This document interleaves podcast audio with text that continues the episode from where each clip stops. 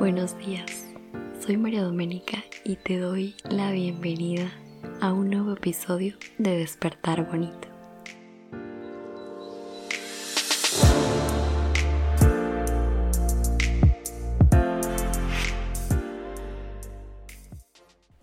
Hoy quiero que recuerdes aquel plan o aquellos planes que pusiste tanto empeño, que los pensaste tanto, que tal vez los ejecutaste mucho, pero no se dieron. Fueron planes fallidos o fueron planes que no trajeron lo que tú esperabas.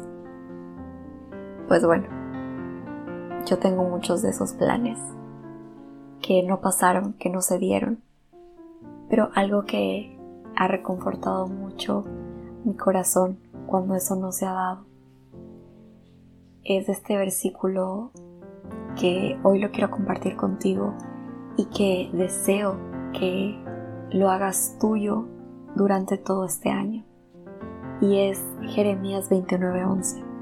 Es mi versículo favorito, Dios lo puso en mi corazón en un momento en el que no sabía qué hacer, en, en el que todo lo que había planeado se derrumbó por mí misma. Y Dios me dijo, porque yo sé muy bien los planes que tengo para ustedes. Y hoy Dios te está diciendo, yo sé muy bien los planes que tengo para ti. Planes de bienestar y no de calamidad, a fin de darles un futuro y una esperanza. Muchas veces cuando hacemos estos planes creemos que es lo mejor para nosotros, que es aquello que queremos, que nos va a dar satisfacción, que nos va a traer felicidad, que nos va a llevar a donde deseamos.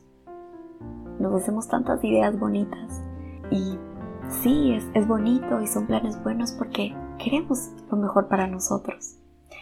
Pero imagínate a Dios, a tu Creador, cuán mejores y buenos serán sus planes. Si nosotros queremos lo mejor para nosotros, por supuesto que Dios también quiere lo mejor para ti, mejor de lo que tú deseas para ti. Imagínate cuán grande y cuán maravillosos son sus planes. Solo son de bienestar.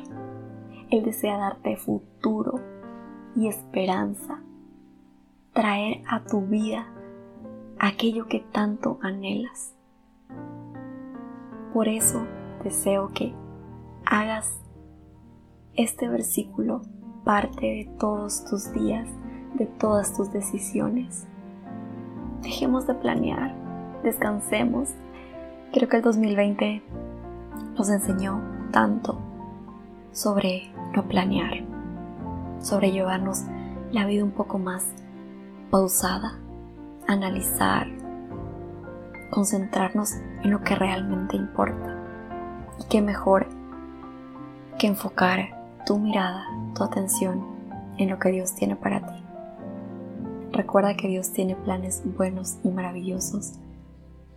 Solo debes entregarle tu corazón, entregarle tus sueños, tus anhelos y vas a ver cómo va a ir transformando día a día hasta llegar a aquello que deseas y aquello que Dios tiene en su corazón que es mucho mejor o es mejor de lo que tú puedes imaginar y desear.